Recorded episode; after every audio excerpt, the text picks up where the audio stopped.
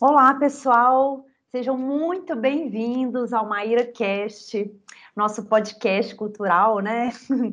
Onde eu proponho é, conversar, né, com convidados muito, né, especiais sobre as nossas cidades, né, brasileiras, sobre o nosso patrimônio cultural, nossa cultura, né, de maneira geral. E aqui é sempre um convite, né, gente, para a gente poder refletir, é, enfim, aprofundar sobre as temáticas com foco né, no patrimônio cultural. E eu estou muito feliz que, olha, chegou o mês de agosto, é, a gente está completando um ano né, de existência aí no, no Spotify, né, no Maíra Cast, então estou muito feliz desse um ano, né? No mês do patrimônio cultural, em 2021, eu inaugurei né, esse quadro aqui no Spotify, e aí desde então a gente tem conversado né, ao longo desse ano, até 2022, é, com vários profissionais né, que trouxeram aí reflexões muito importantes né, acerca do nosso patrimônio cultural. E hoje eu praticamente encerro né, esse um ano que se passou com um convidado também muito especial, que já era uma pessoa que eu queria trazer aqui para conversar há muito tempo. E estou muito feliz né, dele ter aceito ter aceito o meu convite. É, então, gente, aliás, eu queria até assim abrir um parênteses para vocês que acompanham o meu trabalho né, nas redes sociais. Vocês sabem que lá no Instagram tem um quadro que chama Minuto do Patrimônio, e eu vou contar aqui para vocês né, uma surpresa que é, vários dos meus conteúdos que eu que eu escrevo, né, de roteiros e tudo, né, antes de fazer as gravações, muito baseado nesse trabalho desse profissional, né, que eu vou conversar aqui agora, é, de um trabalho, né, de um livro dele específico. Então, sem perder muito tempo, vou aqui fazer um convite, né, para a pessoa se apresentar melhor. Mas hoje eu tenho a alegria, né, de convidar com o professor, né, assim, de conversar com o professor Carlos Magno de Souza Paiva. Ele é mestre e doutor em Direito Público, gente. Então, é, tem uma vasta experiência né, no, no, campo e atua como professor adjunto nos cursos de graduação e mestrado em Direito da Universidade Federal de Ouro Preto. E ele é, gente, também coordenador desde 2008 do Núcleo de Pesquisas em Direito do Patrimônio Cultural do Departamento de Direito da UFOP, o famoso né, NEPAC. Inclusive, gente, já vou até deixar o Instagram que é arroba NEPACUFOP. Então, professor, mais conhecido né, como professor Maguinho, muito obrigada por ter aceito o meu convite. Seja muito bem-vinda aí para a gente poder conversar nesses próximos minutos, né? Ai, que ótimo, Maíra. Boa tarde, bom dia, boa noite para você, para os nossos ouvintes. Estou muito feliz pelo convite. É, a Maíra é um fenômeno nas redes sociais, ah. é uma pujante do patrimônio cultural. E, e, é engraçado, porque por mais que a gente ache que é um tema muito restrito e que o público é muito seleto, eu me, me, assusta quando eu vejo, são mais de 5 mil seguidores, não é, Maíra? Se eu não estiver é. falando bobeira. Então, é verdade, professor. Então, é. você é uma referência para nós que imagina. lidamos com patrimônio cultural. É, é, é, enfim, no meu caso, Maíra, eu lido com a questão do direito. Mas às vezes eu, eu também entro numa num autoquestionamento se de fato deveria ser o direito a tratar de patrimônio cultural, porque o direito é quase uma imposição, não é? Então, quando a gente chega a, a dizer que para proteger algo precisa recorrer ao direito, é porque isso não foi espontâneo, isso não surgiu naturalmente. Então, infelizmente, acabou indo para o direito. E o que você faz é justamente isso: trazer essa espontaneidade das pessoas algo natural e não algo obrigado por meio de uma lei a compreender, a entender, a vivenciar e a ter uma relação de afeto melhor com o nosso patrimônio cultural. Então, é uma fala também, além de cumprimentar os ouvintes, uma fala inicial de te parabenizar e de te cumprimentar também por esse belo trabalho que você faz na difusão do patrimônio cultural brasileiro. Parabéns mesmo, tá? Eu que agradeço, professor. Nossa, fico até muito honrada né, com suas palavras. Agradeço demais. Como eu disse inicialmente, tenho o conteúdo todo que você produz como referência. Então, para mim, é realmente é muito feliz, né, de estar tá, de estar tá aqui conversando com você. Inclusive, pessoal, para quem está ouvindo, a gente já se conhecia, né, nas redes sociais, no Instagram, e recentemente eu tive a oportunidade de conhecê-lo, né, pessoalmente no evento Mestres e Patrimônio, Mestres e Conselheiros, desculpa, que teve é, mês passado, né, professor, se não me engano, ou foi esse, ou foi esse mês de julho? Agora foi mês tô... de julho. Mês de julho, né? Então, a gente, é, eu fiz uma oficina é, com o professor Magui, então foi muito legal que a gente pôde né, se conhecer pessoalmente.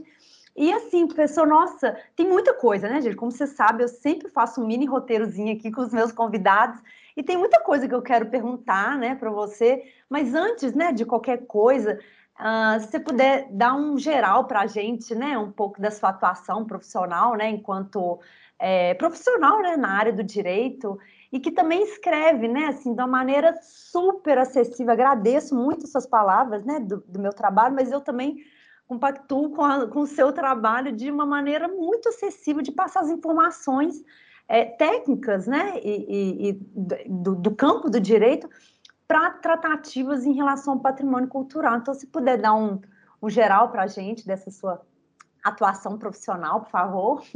Claro.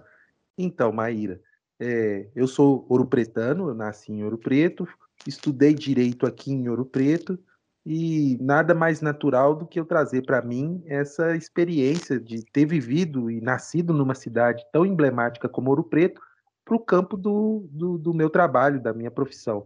Eu sou uhum. professor uhum. do Departamento de Direito aqui da Universidade Federal de Ouro Preto, é, e aqui na universidade nós temos a disciplina de Direito do Patrimônio Cultural, que é uma disciplina obrigatória para todos os alunos da graduação em Direito aqui em Ouro Preto, Olha. aqui na Federal.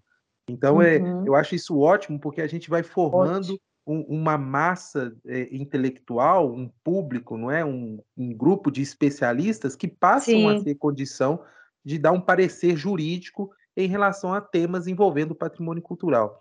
Além de que professor legal. na graduação e no mestrado, eu também sou, você, como você disse, sou coordenador do núcleo de pesquisa em direito do patrimônio cultural. É, é um tema muito interdisciplinar, transdisciplinar, uhum. mas que em algum momento é curioso, não é? Porque talvez o, o, jurista seja o que tenha menos a contribuir na discussão sobre o que é patrimônio cultural, formas de eleição, formas de gestão. Talvez o jurista seja o que menos tenha a contribuir. Mas a verdade é que em algum momento uma demanda pode acabar indo parar na mesa de um juiz e vai Sim. ser o jurista que vai ter que decidir.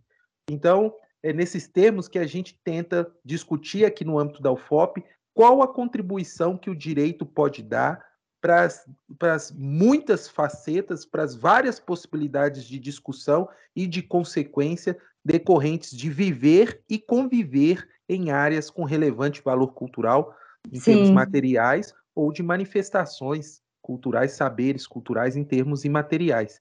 Então, profissionalmente é isso, é, nosso, é, o nosso grupo de pesquisa, são as disciplinas que a gente leciona, e o NEPAC, felizmente, acabou se tornando um centro de referência hoje, posso dizer, inclusive, que nacional. A gente, é, a gente é convidado para dar uhum. assessoria, palestras, instruir processos, coordenar audiências públicas em vários municípios do país, inclusive para estados. A gente recentemente foi convidado para participar do processo de revisão da legislação estadual de patrimônio cultural do Ceará.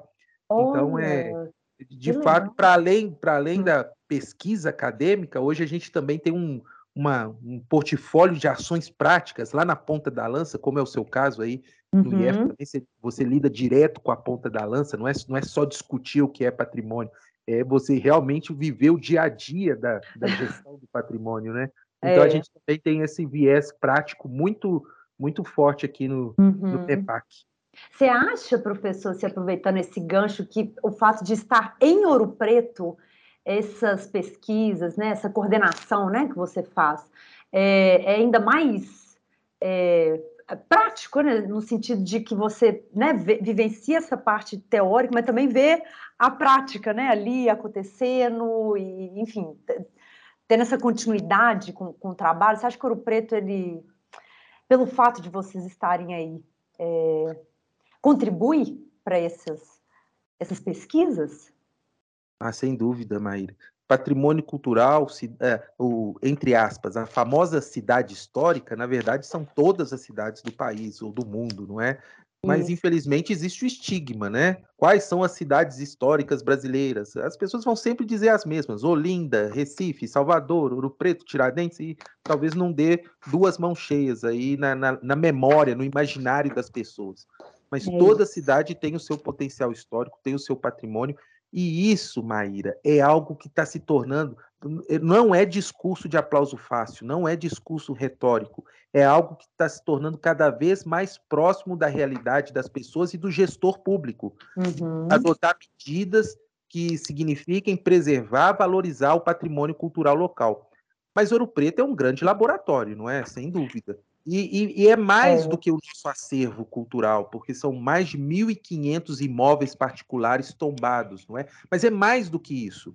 É uma cidade que vive os impactos da mineração, que vive é. os impactos do êxodo rural, que vive os impactos do turismo, que vive os impactos da presença massiva de jovens, não é? Por conta da universidade, são 15 uhum. mil alunos que tem a Universidade Federal de Ouro Preto, e Uau. numa topografia que talvez fosse o pior lugar do mundo para ter uma cidade, não é? Porque é uma topografia realmente muito acidentada, mas que, em razão da vida do ouro, é, foi o, o, grande motivo para que aqui se instalasse essa cidade com tantas peculiaridades.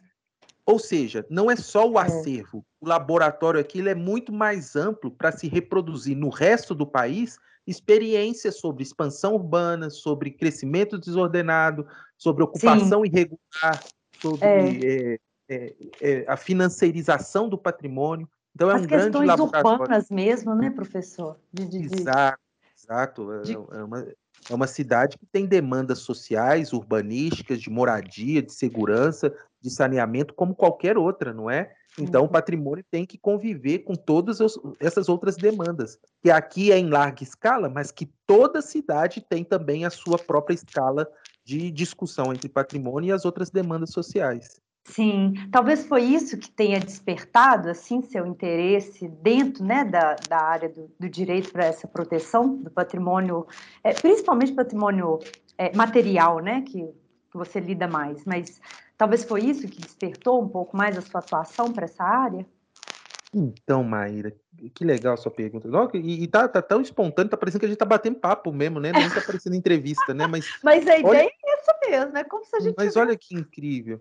Os meus pais tiveram no passado, e uhum. como, como a maioria absoluta das pessoas da cidade, é, problemas, dificuldades e obstáculos na aprovação de projetos, de intervenções em imóveis. Uhum. E era, eu sempre achei curioso, principalmente depois que eu entrei no curso de Direito, como que, em razão de quem era o responsável pelos órgãos de proteção ao patrimônio, seja o IFAM, seja a prefeitura, conforme uhum. fosse a pessoa que estivesse à frente do órgão responsável, como que era curioso que mudava a postura em relação a, a uma, uma situação mais flexível ou menos flexível na, uhum. no autorizar possíveis intervenções. E eu, como aluno do direito, eu ficava muito incomodado. Onde que está a segurança jurídica nisso? Por que, que uhum. se o uhum. chefe do. E aí, eh, por favor, não quero me referir especificamente a uma pessoa ou a outra, uhum. mas por que, uhum. que se o chefe daquele órgão aprovou a, a, a, a, colocação de uma janela no imóvel, por que, que o anterior não aprovava? Ah, se a lei é a mesma e a lei não mudou. E aí eu fui percebendo que, de fato, patrimônio cultural, e que bom que é assim, que bom, graças a Deus que é assim, ele uhum. admite inúmeras compreensões, ele admite inúmeras percepções. Não é, não, não é 2 mais 2 é igual a 4, não é, é, tão racional assim. Mas, uhum. por outro lado, é, essas múltiplas percepções podem gerar insegurança jurídica para as pessoas que vivem e convivem em áreas tombadas, não é? Sim. É, e aí a, a nossa discussão e, e, o meu esforço em tentar contribuir é vamos tentar não não objetificar o patrimônio a ponto de dizer que é uma ciência exata, não, de jeito uhum. nenhum. Mas vamos tra tentar trazer para além do achismo, porque uhum. eu também uhum. sempre achei que havia muito achismo em torno da gestão. Eu acho que não pode ter a janela, eu acho que pode ter a janela. Para uhum. além do achismo, vamos tentar estabelecer parâmetros e critérios, obviamente em diálogo constante com historiadores, arquitetos, é, é, é, arqueólogos, mas vamos uhum. tentar estabelecer parâmetros um pouco mais é, sólidos para as pessoas saberem onde estão pisando, porque uma outra coisa, Maíra, é muitas vezes a antipatia que a gestão do patrimônio cultural pode acabar causando. Eu ia te perguntar isso agora, professor. É exatamente Preto, por isso que então as pessoas têm um ranço, né? Não, não... Aqui em Ouro Preto, o patrimônio chegou inclusive a ser personificado. Aqui ninguém fala assim, o IFAM embargou minha obra. Aqui as pessoas falam assim, o patrimônio embargou minha é. obra. É como se fosse um ente, e um ente perverso, mal. Então é, as pessoas é. se referem aos órgãos de proteção pela expressão, pela locução patrimônio. E, ó, você está fazendo essa obra aí, o patrimônio vai, vai pegar você. Alguma, uhum. Igual um bicho papão mesmo. Então, é, é brincadeiras uhum. à parte, justamente em razão de, de é, uma antipatia, uma ojeriza em relação a algo que não, é, por mais que signifique restrições, mas uma restrição que muitas vezes vale para um, mas não vale para outro, e isso realmente dá uma sensação de injustiça, de insegurança muito grande. Sim. Então, o nosso núcleo aqui e todo o nosso esforço de pesquisa aqui no Departamento de Direito é realmente para trazer um ambiente de mais segurança jurídica. E, e, eventualmente, a gente espera que também de mais harmonia na relação entre as pessoas e a proteção jurídica do patrimônio. Sim, até porque, pessoal, a gente, assim, parar para pensar, Ouro Preto tem diversas é, camadas, né, vamos dizer assim, dessa, desses limites de proteção. Então, um, é, enfim, incide incidência nacional, o outro do, da Unesco, o outro municipal, enfim. Então, essas camadas, elas de certa forma, elas esbarram, né, nessa questão que você está colocando, né, de isso aqui pode, isso não. Então, as pessoas, aqui recorre, né? Então, essas dúvidas, essas questões, engraçado que é, é, é, bem isso, assim, que eu, eu costumo dizer, assim, de, dessa questão da comunicação, né, professor? Que, é, desse entendimento do valor, do patrimônio e tudo mais, que ele tem que ficar mais escancarado, né, vamos dizer assim. É, e, e essas questões que você está colocando, elas são questões que são dúvidas, mas que também é como você está falando, dessa segurança jurídica mesmo, né? De fazer, né? Às vezes a pessoa vai investir naquela janela e tudo mais, mas investir sabendo que ali não vai ter problema, que não vai vir nenhum personificação né, do, do patrimônio ali para achar ruim, né? Então, isso que você está falando é muito interessante quando você faz também essa leitura dessas camadas, né? Desses limites de proteção, o que pode aqui, o que pode ali. E deve ter muito isso também, né? Eu, eu, sempre tive essa dúvida em relação ao Ouro Preto, porque são muitas proteções, né? São. A, a cidade tem tombamento federal, tem tombamento municipal em relação a vários bens, tem tombamentos estaduais também. E para hoje em Ouro Preto existe uma portaria do IFAM, a portaria 312 de 2010, que é que estabelece normas específicas para intervenções e obras na cidade dentro do perímetro tombado e do entorno também. Uhum. Então, são, uhum. são várias classificações, são várias tipografias, onde há áreas mais restritas, onde as intervenções são menos possíveis, né? as alterações são menos possíveis, e há outras áreas é, um pouco mais flexíveis. É, uhum. De toda forma, de toda forma, o município, pelo menos o distrito sede, é praticamente inteiro abrangido pelo tombamento, ou pelo menos como área de entorno de tombamento. Então, uhum. Então, mesmo, e às vezes as pessoas não percebem isso, mesmo uma pessoa que não mora no centro histórico, mora em um bairro afastado, por exemplo, próximo da universidade, que não fica no centro histórico, às vezes ela não entende, poxa, mas meu imóvel não é no centro histórico mas o, uhum. o, tombamento e os efeitos do tombamento abrange também as áreas periféricas da cidade à medida que elas estão no entorno, não é? Uhum. E, uhum. E, e, de fato, às vezes uma falta de conhecimento pode sugerir também a pessoa dizer, ah, mas por que, que fulano pode e Beltrano não pode? A falta de informação pode ser é, reflexo disso, não é? A pessoa não está sabendo que a área dela é mais restrita que a do, do colega. Mas a minha fala mesmo é de que, às vezes, numa mesma zona, ainda assim, em razão desse, dessa leitura, dessa possibilidade de leitura do patrimônio que é muito aberta e que admite várias possibilidades, ainda assim pessoas que estão numa mesma zona às vezes perceberem que o vizinho dele conseguiu uma aprovação e ele próprio não conseguiu. Não conseguiu. E aí, Maíra, uma fala rápida de como é importante também a gente perceber o seguinte, que a realidade brasileira é muito peculiar. Uhum. Nós somos um país com muitas demandas e muitas carências. E, e muitas é. vezes o patrimônio cultural não é prioridade na vida das pessoas. E eu não estou julgando ninguém, não. Enfim, é, é, uhum. é, pessoas que têm demanda de saneamento, de moradia, de saúde. Muitas vezes alguém que tem um familiar que está internado e não consegue um leito de UTI. E, às vezes essa pessoa vai ter dificuldade mesmo em perceber, poxa, Por que, que vai gastar milhões para recuperar uma, uma igreja antiga, sendo que a saúde da cidade está um, uma catástrofe, não é? Uhum. E aí os órgãos de proteção, em várias situações também, precisam fazer um papel até contra-majoritário, que é, é, curioso. Eu, eu, eu faço um em tom de brincadeira, mas é uma questão importante. É, se talvez fizéssemos uma pesquisa em Ouro Preto, e eu nunca fiz, eu não, não tenho esse dado estatístico, não. Mas uhum. se talvez fizéssemos uma pesquisa aqui perguntando quem é a favor de asfaltar a, a, as ruas de Ouro Preto, todas as ruas de Ouro Preto. Eu tenho minhas dúvidas se talvez a maioria não fosse é, a favor de asfaltar. É, com certeza, também. E, uhum. Não é porque as pessoas são ruins, são pessoas más, mas realmente é uma realidade brasileira com muitas carências, com muitas demandas, e nem sempre as pessoas dão o devido valor à arte e à cultura ou enxergam a importância disso para o seu próprio desenvolvimento, para o desenvolvimento da coletividade, né?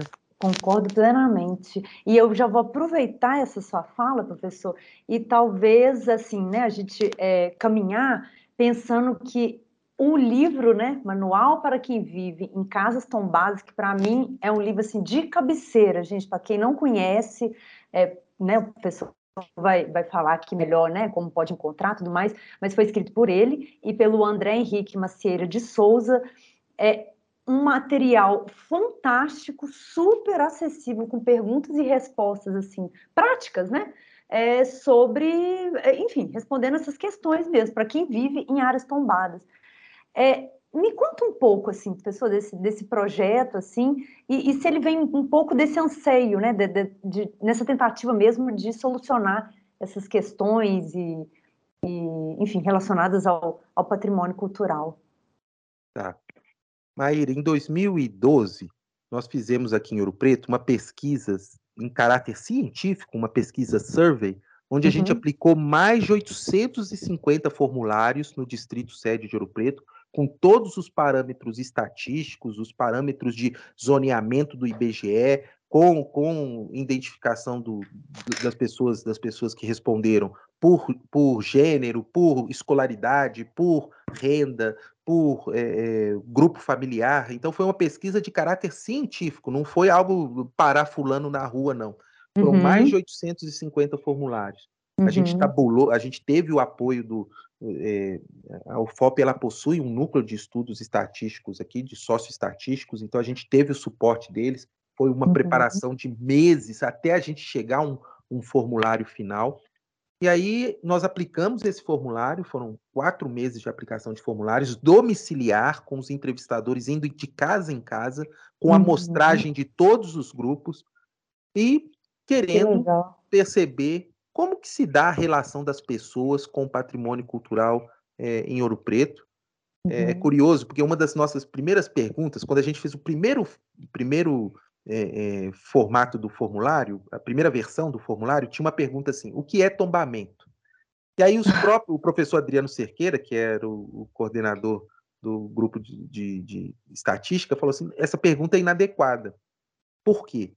Se alguém não sabe a resposta e se está diante de um acadêmico da universidade, ela fica envergonhada em dizer que não sabe.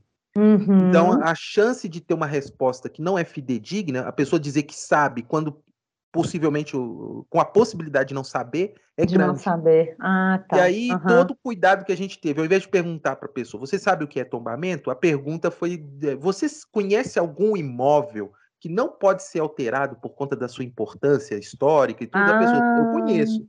Então, uhum, basicamente, legal. ela sabe o que é tombamento. Então, a gente consegue ter. A gente não, nunca publicou esses dados, é algo que a gente tem muita vontade de publicar, porque é que curiosíssimo a, a, percepção das pessoas em relação ao patrimônio. Uhum. Mas a partir desse questionário é que a gente viu como falta informação é, para as pessoas que vivem e convivem em áreas tombadas, informação elementar mesmo é, preciso pintar, quero pintar minha casa, eu preciso de autorização da prefeitura?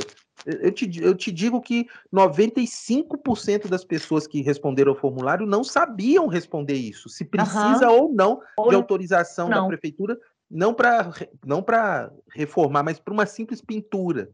Então, e quando na verdade, é. se o bem é tombado, precisa, não é? Sim. Então a gente, a partir desse formulário, a gente falou, conseguiu extrair uma série de perguntas que eu falei, vamos colocar isso no formato de um manual e vamos. É, é, não é uma cartilha, é um manual mesmo, é um manual jurídico. A gente tentou uhum. dar uma, uma um, um, texto mais fluido, um pouco mais lúdico, mas ele ainda assim uhum. assim é um texto técnico.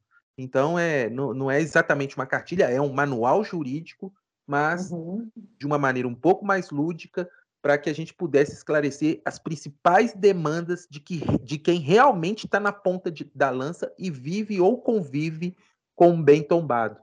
Então é Sim. isso. E o, o, André Macieira, ele aceitou a, a, proposta da gente escrever o livro juntos. Ele, ele, é o chefe do escritório técnico do IFAM aqui em Ouro Preto.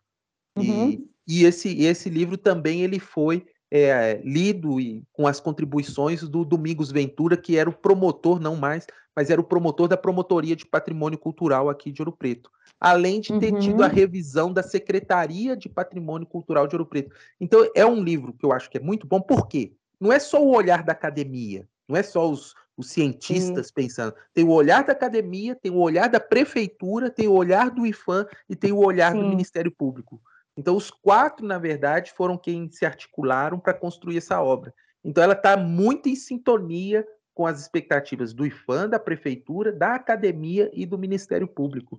É um livro Sim. que está disponível hoje no site do IFAM, também está disponível no site do Conselho Regional de Arquitetura de Minas Gerais. Ele é uhum. um dos apoiadores da obra. A versão online é totalmente gratuita. Uhum. E ele também ele foi distribuído é, em mais de 400 cidades do país, fisicamente, e essencialmente, principalmente, para conselhos municipais de patrimônio.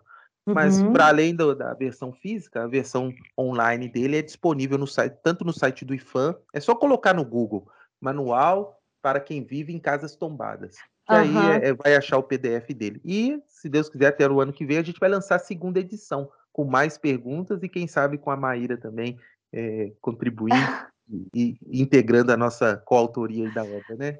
Vai ser um prazer, sem sombra de dúvidas.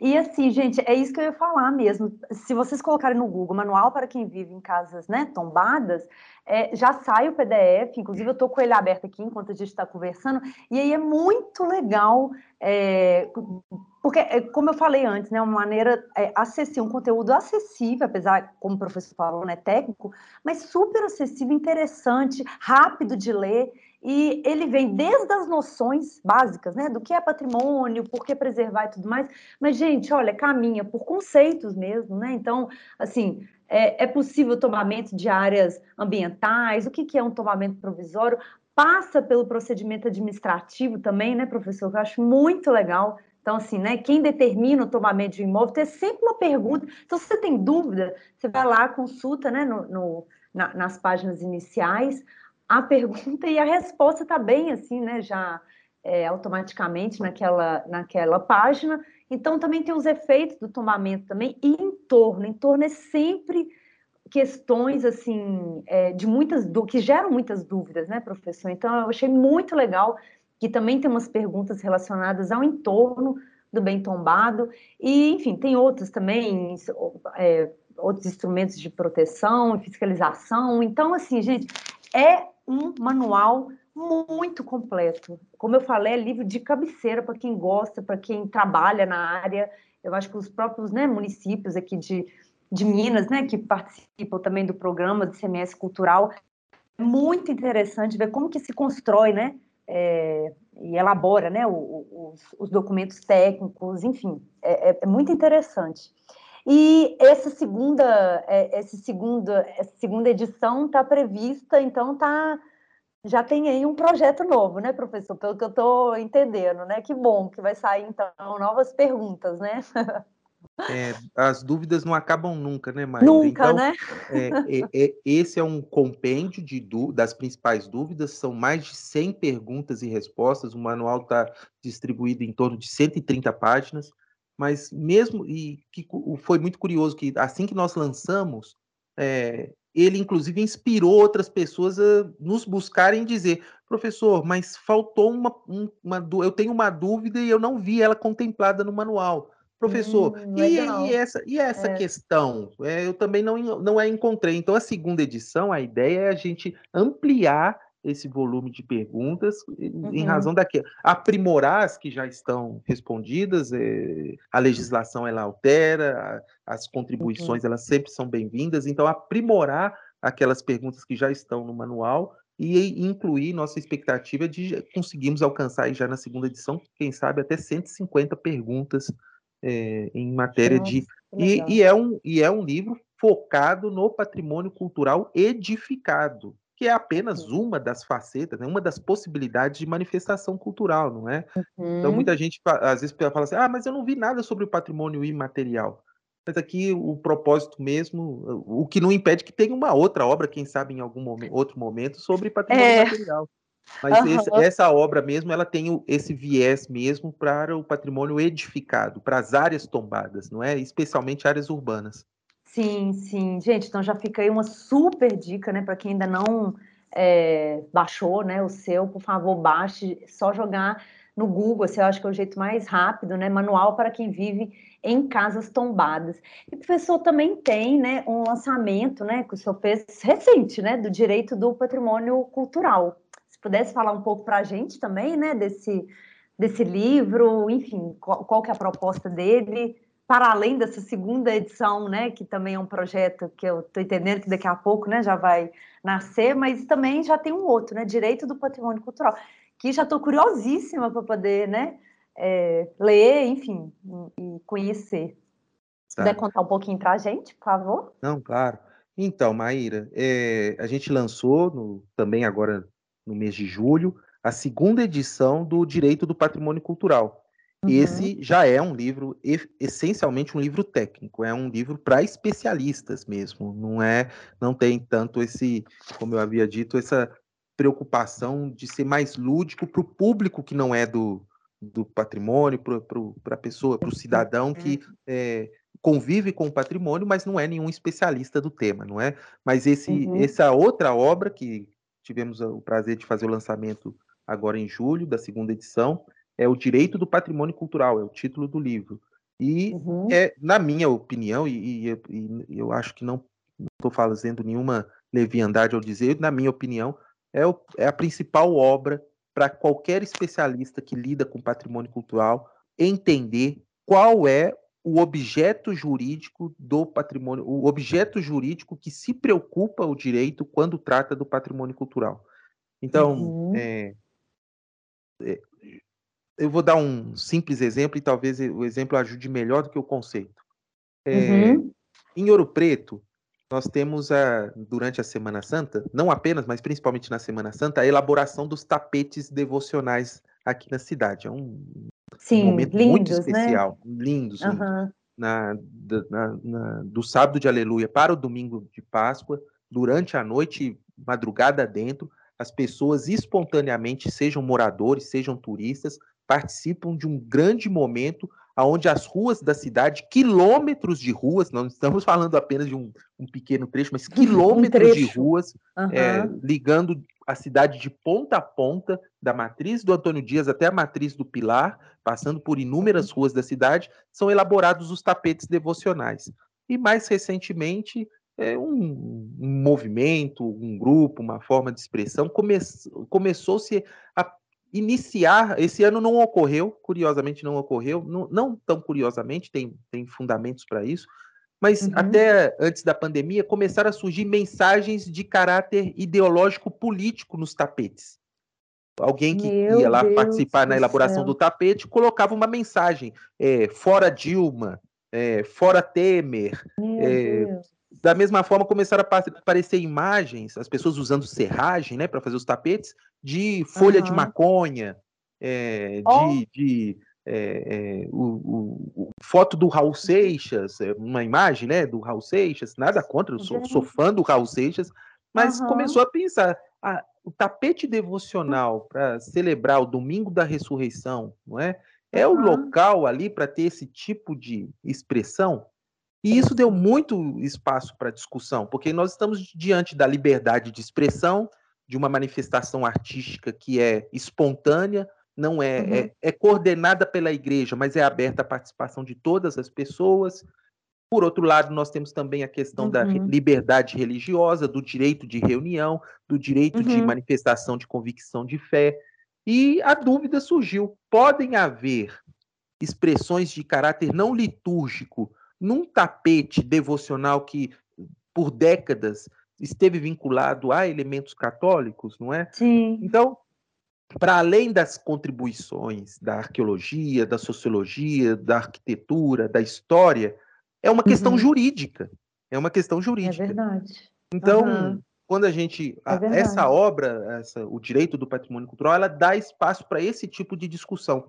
Qual é o objeto que nós queremos proteger quando a gente fala em patrimônio cultural? O objeto jurídico. Então, não consigo imaginar hum. qualquer especialista no tema que queira trabalhar a temática do patrimônio cultural, mesmo não sendo jurista, porque uhum. ele não é jurista, mas em algum momento o objeto de discussão dele pode ir parar na justiça, é, sem ter acesso a essa uhum. obra. Então, é, é, é, é, uma obra também que eu entendo de suma importância e que Sim. já está na sua segunda edição e que eu convido a todos a conhecerem. É, é, é uma obra que eu acho que tem muito a agregar para que a gente se profissionalize na, na gestão uhum. do patrimônio cultural e não apenas trate a questão falando assim, ah, eu acho que pode ter uma mensagem ideológica, eu acho que não pode. E aí realmente a gente vive Entendi. um cenário de insegurança jurídica muito grande, né? Sim, é, e assim, dentro do livro, professor, só ver se eu entendi, você traz esses exemplos também, você traz é, essas, esse, expande, né, esses olhares é, ou, sim, traz, sim. por exemplo, de forma de pergunta, só para a gente poder entender como que é construído né, internamente. Ah, é, ela, ela, tem um, ela tem um propósito, principalmente, de é, isolar e identificar qual é o objeto. Então, quando a gente está tratando de patrimônio ah, cultural, é a mesma tá. coisa de quando a gente está tratando de meio ambiente natural, é a mesma coisa de uhum. a gente está tratando de questões urbanísticas, é, a, os, as ah, mesmas leis que nós usamos para tratar as mesmas leis que usamos para tratar, por exemplo, de, da Mata Atlântica, é, uhum. sobre preservação, sobre é, manutenção, sobre uhum. conservação, uhum. sobre unidades de conservação, esses mesmos parâmetros legais que a gente usa para tratar de outros bens jurídicos, eles funcionam para tratar do patrimônio cultural? É, uhum. Olha que curioso. Quando a gente a, só, só para dar um exemplo, quando a gente fala em preservação, muita gente fala em preservar o patrimônio, não é? Uhum. é a bem da verdade não é uma expressão muito adequada para tratar de patrimônio preservar, porque preservar significa é, manter a priori, né? Pre, é, uhum. preservar. Isso significa uhum. que é, se a gente está disposto a estabelecer os parâmetros de manutenção antes mesmo de ter contato com o bem, isso gera grandes possibilidades, inclusive de objetificação do bem cultural, de congelamento ah, do seu tá. significado, de uhum. impossibilidade uhum. de é, ressignificações e de recompreensões. Então, é verdade.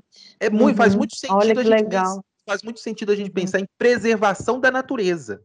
Porque a natureza não depende de ressignificação. A natureza é o, é o objeto físico, é o uhum. ecossistema, é o, é o, é o, é o recurso natural, é a flora e a fauna. Então faz uhum. muito sentido preservar a natureza.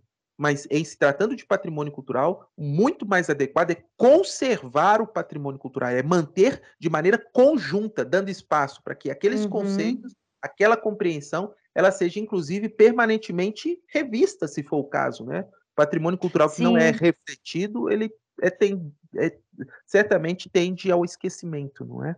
Sim, sim. Legal. É, e o livro tem muitos exemplos, sim. O, o, livro traz várias situações práticas. De decisões judiciais, de casos concretos, aonde a não percepção adequada de qual é o bem jurídico, o patrimônio cultural, pode levar, inclusive, à, própria destruição do bem cultural. Ah, Ora, tá. uma uhum. onça, uma ararinha azul, ela precisa, eles precisam ser preservados independente do valor cultural que tem para o ser humano. Uhum. Não, é a não é a relevância que a ararinha azul tem para o ser humano que vai fazer justificar a sua proteção. De sim. jeito nenhum. Sim, sim. O meio uhum. ambiente precisa ser preservado é, em si, independente da sua justificativa para o ser humano. Uhum. Mas o uhum. cultural não. Ele só faz sentido é, ser protegido se ele tiver importância para as pessoas. Aquilo é, que não é importante para as pessoas, que não tem representatividade, significado, ainda que seja um significado potencial, porque, de novo, num país como o Brasil, onde nem todo mundo dá a devida importância para a cultura, a gente não pode esperar sempre que as pessoas queiram preservar a cultura para aí sim preservar. Então, mas esse significado, ainda que ele não seja latente, tem que ser pelo uhum. menos um significado potencial. Ora, Sim. as pessoas não têm devida importância, mas esse significado, ele existe, não é? Ele é potencial. Então, a Sim. gente protege o patrimônio cultural em razão do, da sua relevância para o... E isso é fundamental, por quê? Grande risco que a gente corre. Ah, vamos proteger independente da importância para o ser humano. Então, uhum. você congela, você objetifica e você gera antipatia, gera algeriza. Porque é não você, você corta o vínculo que tem com o ser humano. Porque Sim. você protege o patrimônio em si e não em razão da sua relevância. Exatamente. E muitas das vezes pode estar associado também ao uso, né, professor? Ah, não tem mais o uso e tá, então pronto, vão, né, enfim, Exato, faz a proteção. Exatamente. E aí fica, é, enfim, é, é, são outras, né, discussões, mas eu entendi o que você quis dizer nesse sentido de é, objetificar, assim, né, o imóvel, né? A gente está falando aqui especificamente do patrimônio material, mas muito interessante, professor. Então aí, gente, fica também a outra é, uma outra indicação, né? Direito do patrimônio cultural, professor Carlos Magno de Souza Paiva. Está é, tá disponível em algum lugar para compra, né, professor? Acho que no, no, no Instagram do NEPAC, da UFOP, é, consegue acessar né, o link por lá, né? Pra ah, não, não é? Não, essas, essas edit... Uh, todos os sites de e-commerce hoje ele está disponível, Magazine Luiza, Americanas. Ah, ele foi editado pela editora Juruá. E, no entanto, se alguém tiver interesse, acredito que ainda agora no mês de agosto, como uhum. campanha de lançamento, ele, tá, uhum. ele tem um cupom de desconto de 20% de desconto no preço de capa para quem fizer a aquisição pelo site da editora e digitar o cupom de desconto é, Amigo20. Amigo20. É... Vou anotar aqui o meu. Ah, pronto. Eu já estou é. aqui no site da, da Juruá, editora, e estou vendo aqui, tem o, tem o campo mesmo, viu, gente? Para poder colocar aqui o pois é. Amigo é. 20, né? Amigo 20, o 20 não por extenso, Adorei. o 20 o número, Amigo 20 então tem um desconto de 20%. É, e quem, quem tiver interesse, o, o uhum. a, de novo, é, acho que é, é, é para se profissionalizar a gestão do patrimônio cultural, eu acredito que é indispensável a leitura dessa obra e é uma obra para especialistas. Uhum. Já vou adquirir o meu aqui agora, gente. Fica aí a super dica aí do professor, maravilhoso. Então, olha só, pessoal, é, eu assim, nossa, tá tá realmente assim, tá um bate-papo, né? A gente sempre se propõe a ter essas conversas, né, descontraídas e a gente acaba, é, nossa, querendo falar de tudo, mas eu tenho um, uma lista aqui para poder seguir de perguntas e eu sempre gosto de fazer, pessoal, essa, essa pergunta, né, para os meus entrevistados, porque tem muita gente que está começando, né, na área do patrimônio e tem vontade de, assim, é, de entender, né, da gente, né, talvez, que já está aí, né, na, na área e tudo mais, como que são essas oportunidades, né, para aquela pessoa que está ali pensando, vou especializar ou não? É, eu recebo perguntas, por exemplo, de quem está pensando em fazer o mestrado IFAM, né, que é bem focado, né, na área do patrimônio cultural, que inclusive foi o que eu fiz. E aí eu queria muito ouvir de você, assim, o que, que você acha, né, assim, é, o que, que você enxerga dessas oportunidades para quem, para além, né, de todas essas referências que você trouxe aqui, é, enfim, para os nossos ouvintes aí, quem está pensando iniciar na área, que, que, enfim, desafios, né, oportunidades, como que você enxerga isso, assim? Então, Maíra, ó, que legal a sua pergunta. Por quê? Eu acredito que os seus ouvintes, a totalidade deles já deve ter ouvido falar de algo chamado de licenciamento ambiental. Hoje em dia virou uma pauta Sim. extremamente atual e necessária para qualquer empreendimento que queira se instalar. Não, não, é possível pensar, a gente pode estar falando, às vezes, de um, uma pequena oficina mecânica, mas uhum. que vai depender de um licenciamento. Ah, nesse caso, tem um, um, procedimento específico que a gente chama de estudo de impacto de vizinhança, mas que é uma espécie de licenciamento. Uhum. Então, é uma. É, eu não consigo também, da mesma forma, imaginar um escritório, a não sei que não seja um, um escritório voltado para para demanda genérica, mas qualquer uhum. escritório tem que ter no seu portfólio, escritório de advocacia tem que ter no seu portfólio é, a atuação também em licenciamento ambiental. É, o licenciamento ambiental ele envolve um, um, sempre um estudo de é, impactos sobre o meio ambiente e uma análise procedimental que significa é, apresentar esses impactos e medidas compensatórias e mitigatórias desse impacto, visando a aprovação do empreendimento. Uhum. Não, apesar de, do processo geralmente ser coordenado por um escritório de advocacia, ele sempre vai envolver equipes multidisciplinares de trabalho. Então, alguém uhum. que quer implementar uma fazenda, quer implementar uma indústria, quer implementar uma empresa, um parque de diversões, ele vai ter que ter na, na sua equipe multidisciplinar, provavelmente um, um, engenheiro ambiental, um engenheiro urbano, um arquiteto, um historiador, um biólogo, que vai dimensionar esse, esse empreendimento, os impactos uhum. e as medidas mitigatórias e compensatórias.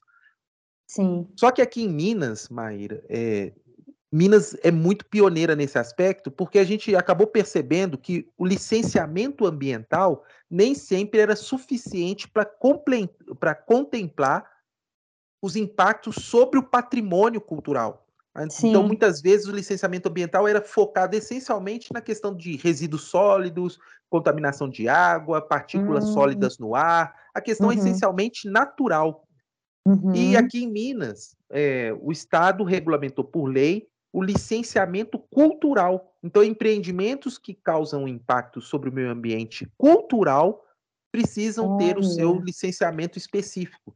Inclusive, com a elaboração de dois documentos que na área ambiental são muito comuns, que é o EIA e o RIMA, o Estudo de Impacto Ambiental e o Relatório de Impacto Ambiental. Aqui uhum. em Minas é exigido que seja feito também o EPIC e o REPIC, que é o, o Estudo de Impacto Cultural e o Relatório de Impacto Cultural.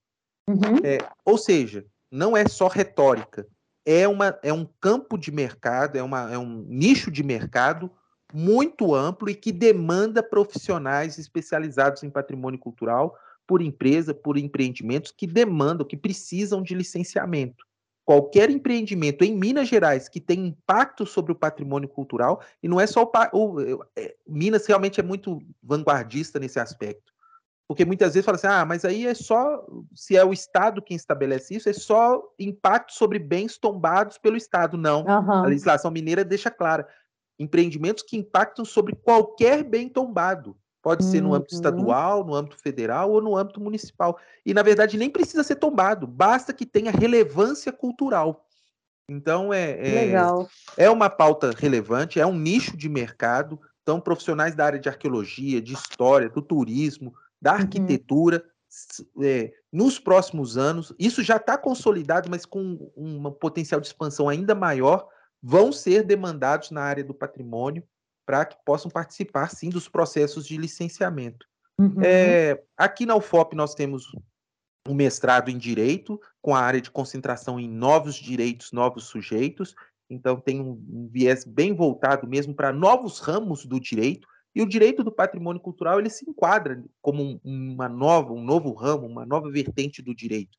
Então, trabalhos Legal. na área do mestrado é, voltados para a gestão do patrimônio, a discussão jurídica do patrimônio, e o nosso mestrado, apesar de ser em direito, ele admite é, profissionais com graduação em qualquer área do conhecimento. Então, é uma uhum. possibilidade.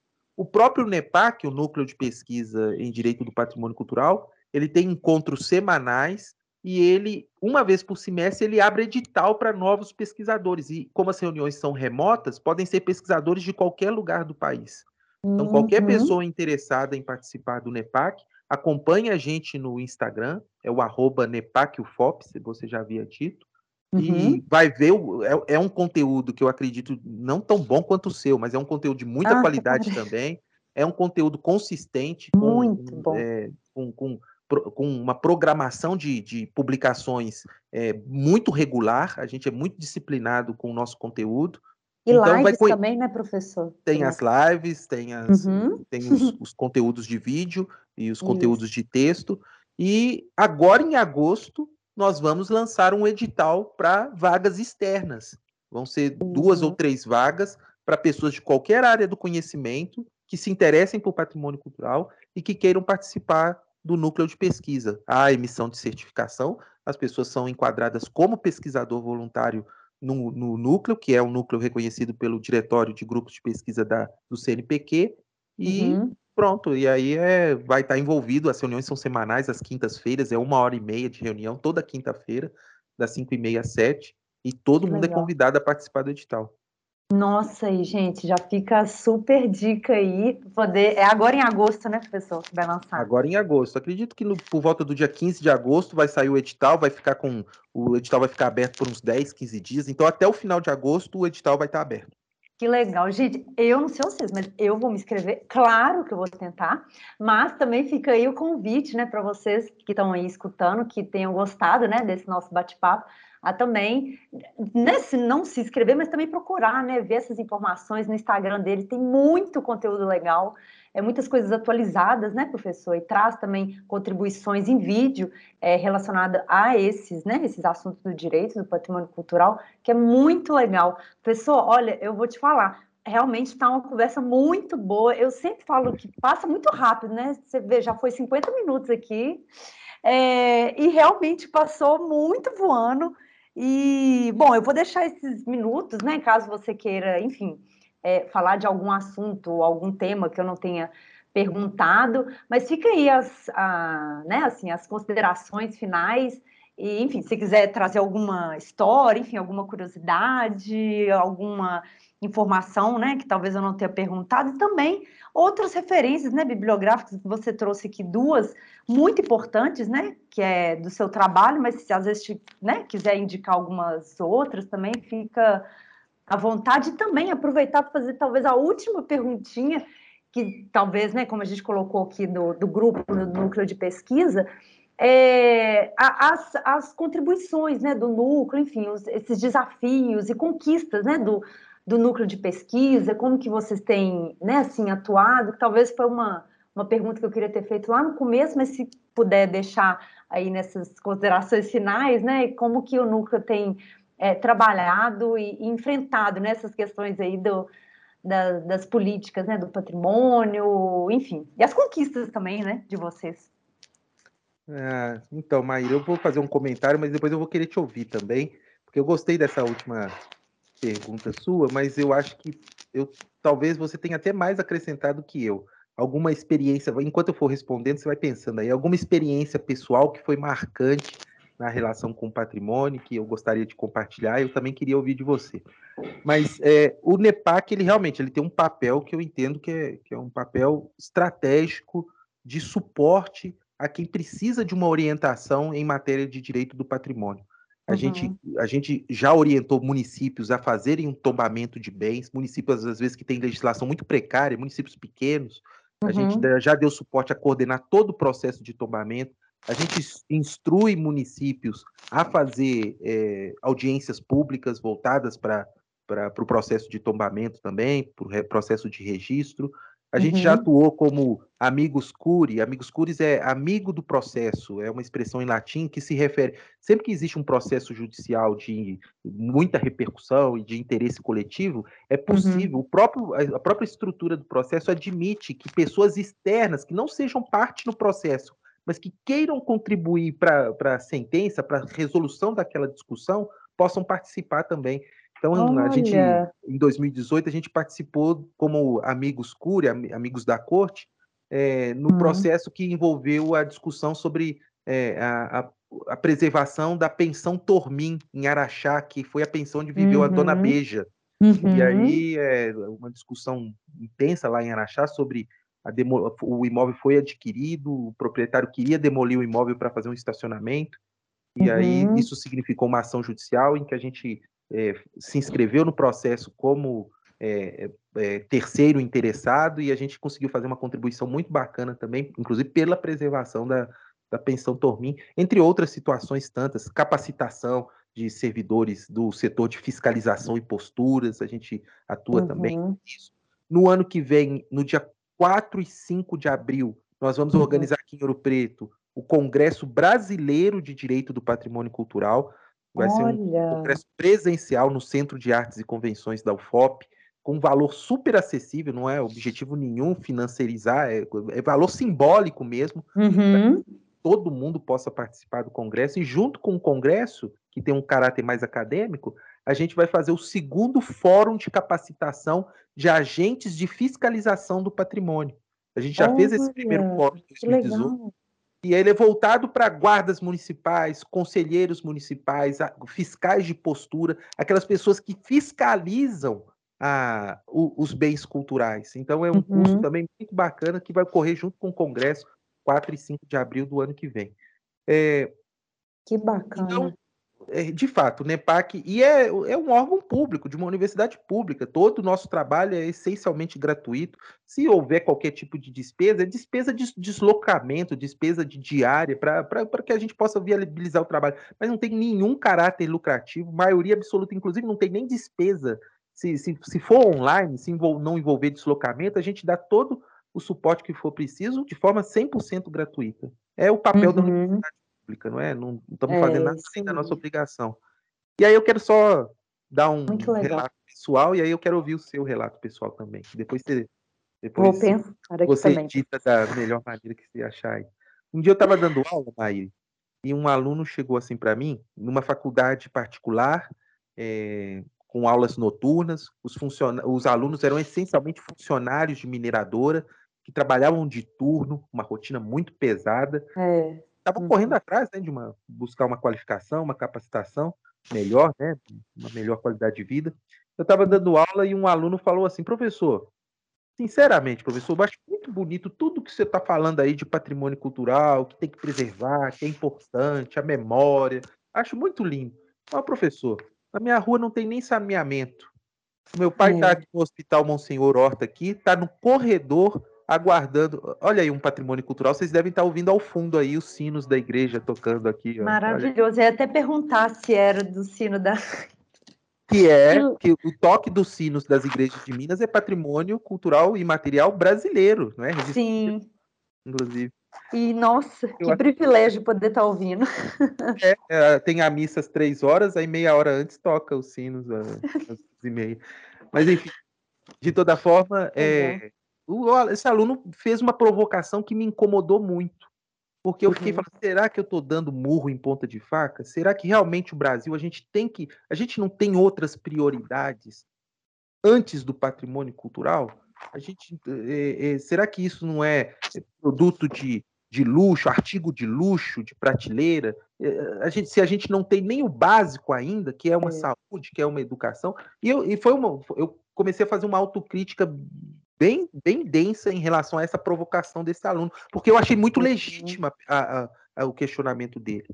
Mas Sim. hoje eu posso te dizer com muita segurança, muita segurança mesmo, depois de, de, de indas e vindas, lugares aonde as pessoas têm uma maior noção de afeto e pertencimento pelo local onde elas moram, onde elas têm. Não estou falando de lugar rico e lugar pobre, não. Pode ser o lugar uhum. mais do país uhum. mas que as pessoas tenham um vínculo de afeto. Eu gosto daqui, é, tem, com todos os problemas, mas foi aonde eu conheci minha esposa, foi onde eu criei meus filhos, uhum. é onde eu, eu, eu, eu uh, fiz a minha primeira comunhão, foi aonde eu assisti o meu primeiro culto. Eh, uhum. É, isso faz com que as pessoas tenham um maior engajamento com o lugar. Então eu não vou jogar um papel de, de, de bala no chão, eu não vou virar um, um jogar um, um, um, saco de entulho no rio é, uhum. É, é, eu não vou depredar o telefone público, eu não vou pichar. E eu não, e eu não tô sendo utópico nem é, romantista, não. Uhum. Pessoas que têm melhor afeto pelo local de onde elas vivem, e isso tem impactos imediatos, não estou falando nem no longo prazo, mas tem impactos no curto ou médio prazo de melhores índices de qualidade de vida. Sim. Violência, Sim. violência urbana diminui. É, uhum. a, o saneamento melhora. Uma pessoa que tem um melhor afeto pelo rio que passa perto da sua casa, pelos valores simbólicos desse rio, por tudo que ele significou na construção da identidade daquela pessoa, a água vai ser mais salubre para o consumo. Então não é. é. não é visão romântica, não é fala retórica, e nem de aplauso fácil. Cuidar de patrimônio cultural significa, em primeira análise, melhoria nos índices de qualidade de vida da comunidade envolvida. É. E aí, é isso é, acho que, é uhum. é, que inclusive contribui até para é, desculpa, que inclusive contribui, professor, até para a conservação né, daquele espaço, né? De maneira ah, geral. Sim, e ninguém está falando que um espaço hoje que, por exemplo, não tenha infraestrutura mínima para viver, como o caso das favelas, ninguém está falando que tem que continuar sendo favela. Mas nós estamos falando dos, dos vínculos entre as pessoas e entre as pessoas e o lugar. Então, uhum. não é uhum. porque é favela que, por exemplo, não pode ter uma, uma melhor coleta de água, uma melhor coleta de resíduo, uma melhor oferta de água, melhor coleta de resíduo sólido e tudo. E uhum. ainda assim as pessoas terem gosto pela música, pela cultura, pelo, pelos ritmos, uhum. pelos sabores, pelos cheiros, pelas convivências que tem naquele lugar. Não é porque é um lugar humilde. Uhum que isso não precisa existir. Pelo contrário, né, há, há, discussões hoje, inclusive no âmbito da Unesco, para que a favela da Rocinha seja. Não estou dizendo que eu concordo, mas há discussão em torno no âmbito da Unesco para que a favela da Rocinha seja considerada patrimônio mundial. Uhum, uhum. Né?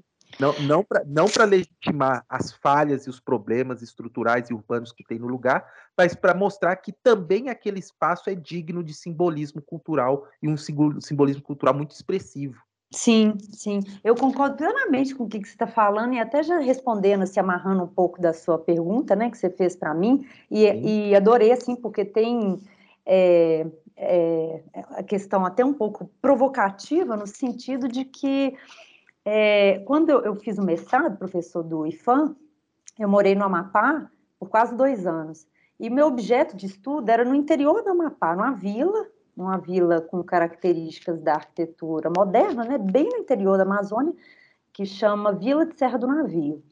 E, e essa vila ela foi tombada pelo IFAM, enfim, e estava o objeto de estudo assim do, do trabalho tecia em relação à gestão propriamente do desse conjunto urbano protegido. E aí, professor, foi muito interessante, acho que amarra um pouco com o que você falou, que ao perceber que eu estava ali tratando com aquelas pessoas no interior da Amazônia é, sobre patrimônio cultural, é, muitas das vezes a pauta que eles estavam querendo, né, que fosse conversado, que a gente colocasse, era questão mesmo da estrada, do acesso, que estava muito ruim, né, assim, que o, o, o período, né, assim, é, do inverno amazônico é muito rigoroso, de, no sentido de muitas chuvas e tudo mais, então prejudica o acesso.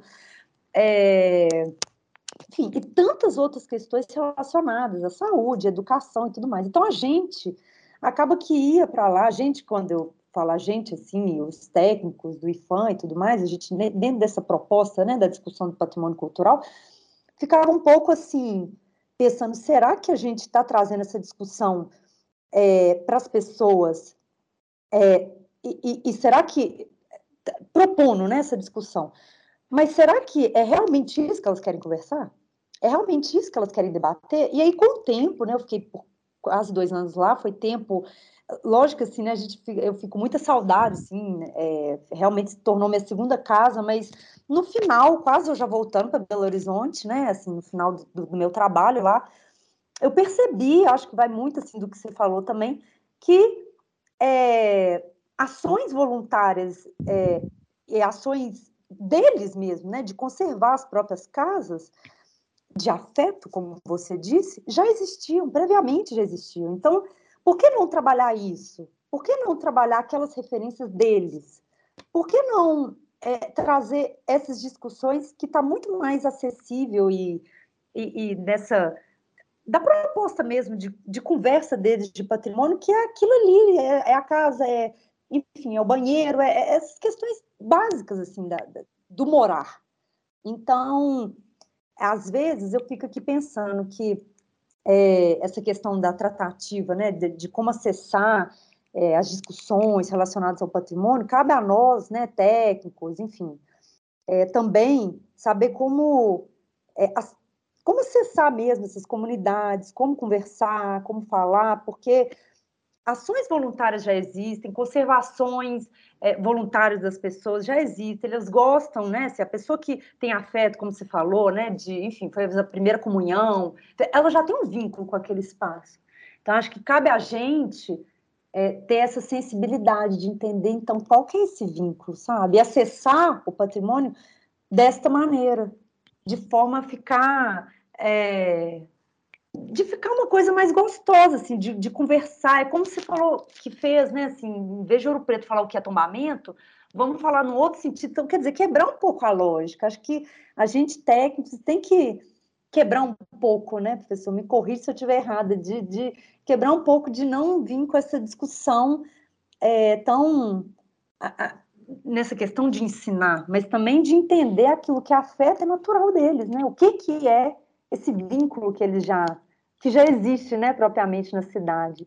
E Ouro Preto, a meu ver, é um exemplo maravilhoso, né, dessas relações, como você disse no começo aqui da nossa conversa, desse laboratório, né, desse laboratório de experiências que você tem aí oportunidade, né, de colocar em prática e que traz para a gente, né, ouvintes aqui, né, e que aprendemos muito com a sua fala, de trazer esse olhar mais humano mesmo, né? E, e respaldado juridicamente, o que, que pode, o que, que não pode, entender, né? Esses vínculos do patrimônio e do, de como que a gente vai conversar e acessar essas pessoas, né? É muito não sei legal, se eu, eu acho que... se eu respondi, mas eu se piorei. Não, eu uso como adjetivo um substantivo que não é sempre que eu uso, não. Eu, eu, eu realmente sou muito criterioso a usar esse substantivo como adjetivo é, em relação às pessoas, mas é, é, eu acho que essa sua fala, Maíra, mostra o quanto você é humana. E uh, a gente está se desumanizando em vários aspectos, a gente está se desumanizando. Então, o é. patrimônio cultural ele, ele nos puxa pelas pernas e fala assim: você é humano. É, esses dias, um, uma coleguinha colocou um bilhetinho de amor na mochila do Teodoro, meu filho, tem seis anos. a gente não sabe quem que é. Mas é, a gente desconfia, porque a gente conversou com a professora, a professora fala, ah, talvez seja fulano. Uhum. Mas ela, ela fez um, uma, o Teodoro fez uma letra A, um coraçãozinho e uma letra T. E, do, e ah. num pedacinho de papel. E atrás do pedacinho de papel colocou uma menininha e um menininho de mão dada. E isso oh. apareceu. O T a gente supõe que é de Teodoro, e o A uhum. a gente supõe que é de alguma menina que começa com A, né? É. Então, é, a gente chegou em casa e a gente achou esse bilhetinho. O Teodoro nem deu bola, nem sabe o que, que é isso. É seis anos que ele tem, né? Não sabe uhum. nem nada. Mas a gente guardou esse bilhetinho com um carinho. Agora pergunta uhum. assim, ô, ô, ô, Maguinho, você quer mil reais nesse bilhete, nesse pedacinho de papel aí? Você quer, eu te dou mil reais. Que, você acha que eu vendo, Mai? É... É, é... isso que nos faz humano. É isso, é isso que nos faz humano. Imagina o, a, o, vínculo. E a gente tem que olhar com o patrimônio cultural com esse mesmo olhar que a gente olha para o bilhetinho de amor que o nosso filho ganhou pela primeira vez. Uhum. É, é aquilo que não se vende, é aquilo que não se objetifica, e é aquilo que nos faz mais humanos é, na relação com os bens culturais, mas principalmente na relação de nós uns com os outros. Muito legal esse exemplo seu do Amapá, achei muito, muito bacana mesmo. Que legal você ter compartilhado com a gente. É, assim, é, foi uma experiência, professor, que, de mudança de vida, assim, sabe? De, de valores mesmo, assim. É, eu, eu costumo dizer que é, ter feito né, esse mestrado, ele realmente mudou minha forma de enxergar é, a, a, me ver né, nesse mundo e qual que é meu papel. É lógico que a gente está sempre errando, sempre aprendendo, sempre tentando, é, enfim, né, entender melhor a, a, vida, mas foi muito interessante, assim, como que tudo isso me aproximou um pouco mais do que, que é, dessas discussões mesmo, mesmo de da comunicação mesmo, né, com as pessoas, que às vezes fica parecendo que é uma coisa muito difícil, mas não é. É, é, é como você está falando, é, é, a lida ali do ser humano, né? Do ser humano. Então, realmente, eu fico até sem palavras para dizer o quanto que me transformou, né? E eu, eu fico feliz de ter tido essa, essa oportunidade e estar tá inserida ali, né? Também no, nas discussões do, do patrimônio cultural. Professor, eu estou assim, muito, como pode dizer, até emocionada, porque foi a primeira vez que um entrevistado me pergunta também, eu quase nunca falo de mim. Então, eu fico muito feliz de você ter tocado a bola aqui para mim também. E quero demais te agradecer de você ter aceito o meu convite, é, de ter contribuído, né? Tanto deu, nossa, mais de uma hora aqui a gente conversando, parece que tem 10 minutos que a gente está aqui falando. E quero agradecer muito seu carinho com o projeto. Eu finalizo hoje, né, um ano é, desse meu projeto, né, do Maíra Cash aqui no Spotify. Com certeza vão ter outras, é, enfim, outros convidados, outras falas e eu acredito que ter conversado com você, para mim, fechou com chave de ouro. Então, eu agradeço demais, assim, de coração, seu tempo e sua disponibilidade de estar aqui com a gente. Eu que agradeço, Maíra. Fiquei muito honrado. Uma influência do seu gabarito, lembrar que tem um caipira aqui em Ouro Preto que possa merecer participar do programa. Fiquei muito honrado, estou muito feliz. Obrigado. Até parece, professor. Muito obrigada você. Gente, é isso. Até o próximo episódio. É, lembrando que vocês podem, por favor, me dar sugestões de convidados, de temas. É, fica aí, né, as as referências que o professor deixou, que são hum, belíssimas. Não esqueça de colocar lá no cupom né, de desconto amigo 20, conclui né, a compra. Então, assim, muita coisa bacana que a gente conversou aqui. Só tenho mesmo que te agradecer, professor. Obrigado demais, gente. Muito obrigada aí, vocês ouvintes. E até o próximo episódio. Obrigada, professor. De nada, abraço. Tchau com Deus, pessoal. Abraço, até mais. Tchau, tchau, gente.